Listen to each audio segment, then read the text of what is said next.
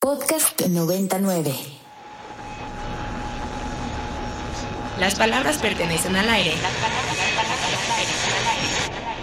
Y el viento no tiene por qué llevárselas. Con la llegada de los podcasts, la radio vive otra oportunidad. Esto es Segundo Aire. Conversaciones que el aire nos trajo, pero el viento no se pudo llevar. Todos los jueves encuentra un nuevo episodio con lo mejor de la propuesta cultural y musical de Ibero 90.9.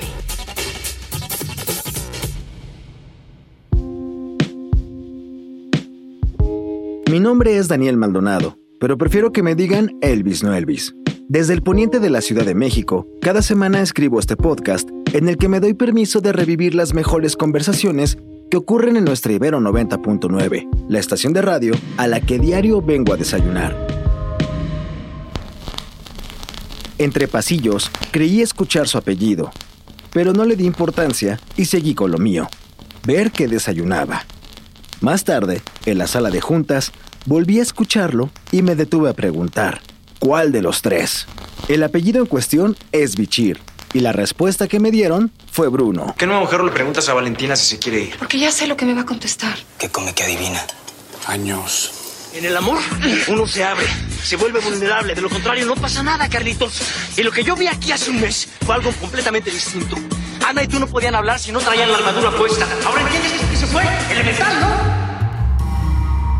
Los hermanos Demián, Odiseo y Bruno Bichir marcaron toda una época del cine mexicano, particularmente en los 90. Si no me cree, intente mencionar ahora mismo tres películas mexicanas en las que no salga ningún Bichir. Yo no puedo. Bruno Bichir es el invitado del Cine I, legendario programa dedicado a eso que tanto nos gusta y que es conducido desde hace 18 años por el More. Hasta la cabina A, que los viernes a las 11 de la mañana se llena de estudiantes a los que de cariño llamamos Cine Kids, llegó el actor con más de 100 películas de experiencia. Eh, supongo que es eh, mucha intuición. Esa es la voz de Bruno, y está hablando de intuición. Busco rápido la definición y encuentro que es la facultad de comprender las cosas sin necesidad de razonarlas. Me hizo recordar un cuento sobre un cien pies que bailaba increíble, hasta que a alguien se le ocurrió preguntarle cómo le hacía para sincronizar todos sus pies. Cuando el cien pies se cuestionó demasiado, dejó de bailar como lo hacía. Bruno está hablando de intuición por una pregunta que le hizo el More. ¿Cómo, ¿Cómo escoges un papel hoy con la carrera que tienes y con todo lo que has hecho, Bruno? Eh, eh, supongo que es eh, mucha intuición. A estas alturas es, intuición, es, lo que es, es todo, se pone en juego todo lo aprendido en la vida, no en, no en la profesión, sino en la vida, ¿no? Este, todo el bagaje, toda la, to, toda la maleta que trae uno a cuestas por distintas razones desde que nací hasta este momento. Bruno vino a Santa Fe por el estreno de Hasta el fin de los tiempos, película del director Alejandro Molina, donde interpreta a Patricio. ¿Y te haces un adulto como yo? Hay cosas que ni siquiera uno se las puede explicar, ¿no? Cosas que haces que no, no tienen explicación. Pero te juro que voy a hacer todo lo necesario para que ya todo esté bien. Pues hazlo ya. A mí me encantaría pasar unos fines contigo. ¿Me das un abrazo? Sí. ¿Será que ahora el tiempo nos separará? ¿O será que estaremos juntos hasta el fin de los tiempos? El actor interpreta a un hombre que está intentando permanecer en contacto con su hija en medio del divorcio. Lleno de deudas y depresión, Patricio está alojado en una casa para artistas y ahí conoce a Natalia, joven melancólica, obsesionada con el crecimiento de su huerto. El ánima de Alejandro y su forma de contarme la historia de el acercamiento de Mike Bonilla, eh, coproductor y, guionista de la película, eh, cómo, cómo, nada más cómo se acercaron. Es una cosa absurda, ¿no? Nada más como alguien eh, te manda un mensaje o te llama por teléfono, o te encuentra en la calle o lo que sea y se dirige a ti, te ve a los ojos. Eso es suficiente, es como el amor, finalmente, ¿no? Uno se engancha, se enamora y de repente hace recuento y dices, wow, exactamente, no sé por qué. Y ahora sí que no sé si fueron tus ojos o qué, pero, Sí. pero es el todo, ¿no? Y, ciertamente cuando se, queda uno inmerso en, este personaje, eh, Patricio, que es el personaje que interpreto en Hasta el fin de los tiempos, donde tiene una crisis donde el mundo se acaba. El mundo conocido, para él, su universo se desmorona y tiene que volver a, a reinventarse, tiene que volver a ser un universo de las piezas que quedaron flotando por ahí y me conmueve el tema porque románticamente uno dice hasta el fin de los tiempos, te amaré, te recordaré, estaré contigo y como vamos ahí flotando en el universo, en el espacio, a quién sabe dónde, de maneras inciertas, en una negrura eh, insospechada, eh, todo... eh, se crea un vacío que puede generar la angustia, como le genera este personaje, o, o un, o un eso. ¿Qué, qué hace uno? Me remite a la canción de The Police. ¿Qué hace uno cuando el mundo se está acabando? ¿no? Recoge los pedacitos y haz lo mejor que puedas con ellos.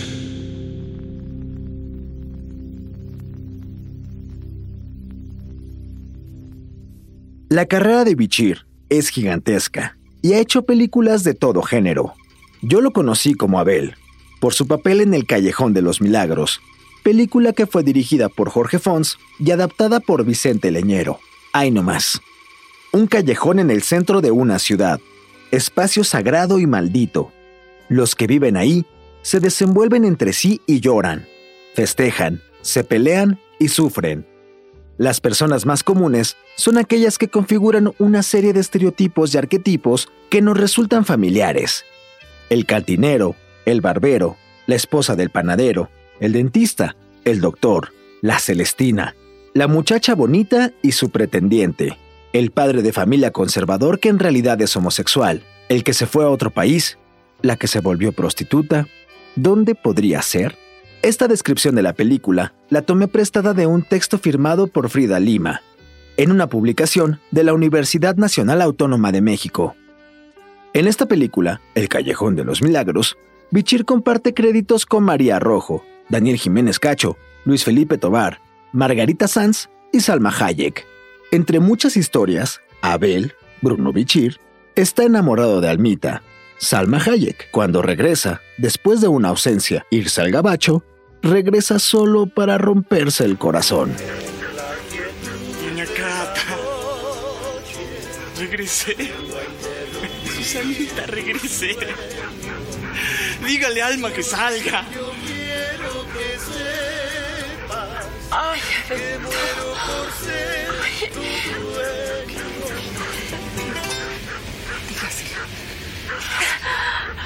Ay, ay, Abelito, al, al mitad desapareció.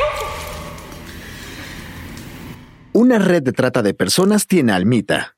Y en la última escena, spoiler alert, Abel intenta rescatarla. Al final, lo hieren de muerte con un arma blanca. La película la vi a los cinco años, y creo que por eso le tengo pavor a las navajas. Culero. Te lo advertí, niño pendejo.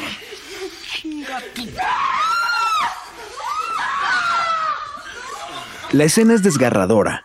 El rostro de Abel, Bruno Bichir, tiene las venas saltonas y se desvanece ensangrentado entre los brazos de quienes lo detienen para matarlo. Ver el Callejón de los Milagros a esa edad definitivamente fue una experiencia medio traumática, pero también me hizo respetar el trabajo de los actores como Bruno Bichir.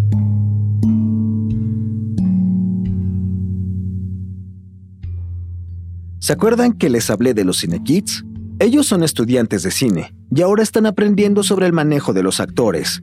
Su intuición en este aprendizaje les hace preguntar sobre la adaptabilidad de un actor.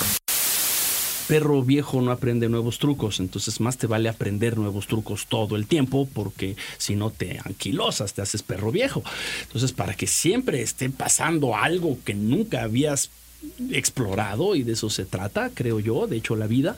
Entonces hay que entrarle y hay que tomar todos los riesgos sabidos sin este, y por haber, no importa el tiempo, la edad, la experiencia, lo que sea, hay que llegar desnudo y decir no entendí nada, no soy nada, eh, explícame por favor y tener todo lo que eso implique para abordarlo, humildad o lo que quieras llamarle, ¿no?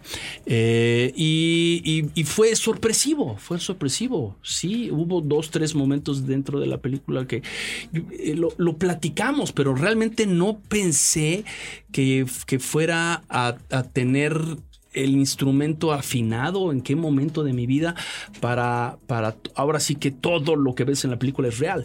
No, por supuesto, pero, pero, pero quiero decir que como, como apelando a Al Pacino, hasta cuando miento digo la verdad.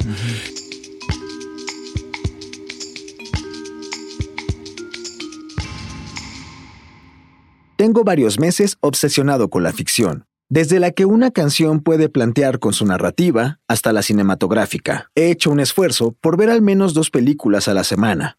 Claro, en mi casa. Las veo con el pretexto de descansar, pero en realidad creo que estoy enfermo de ficción. Me gusta el compromiso que implica, que yo crea todo lo que ocurre en la pantalla y que la producción me siga mintiendo. Los personajes cambian, pero el acuerdo de la ficción es el mismo. El actor debe hacer creer que lo imposible o inimaginable es real.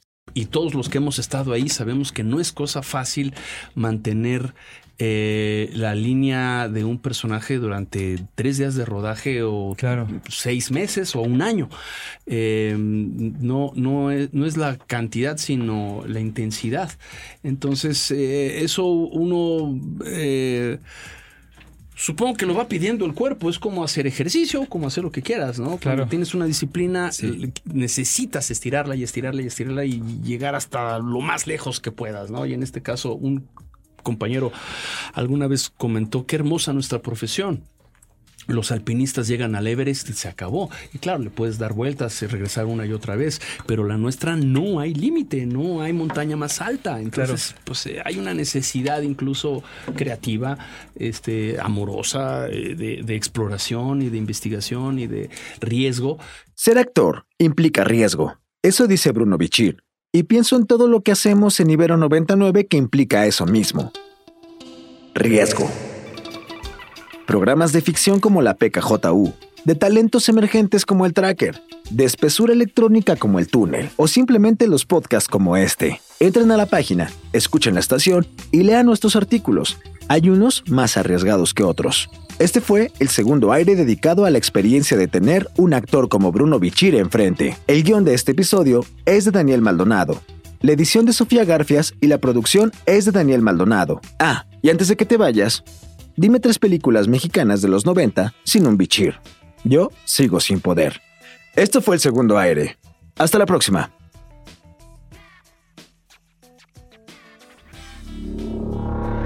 Para más contenidos como este, descarga nuestra aplicación disponible para Android y iOS o visita ibero909.fm.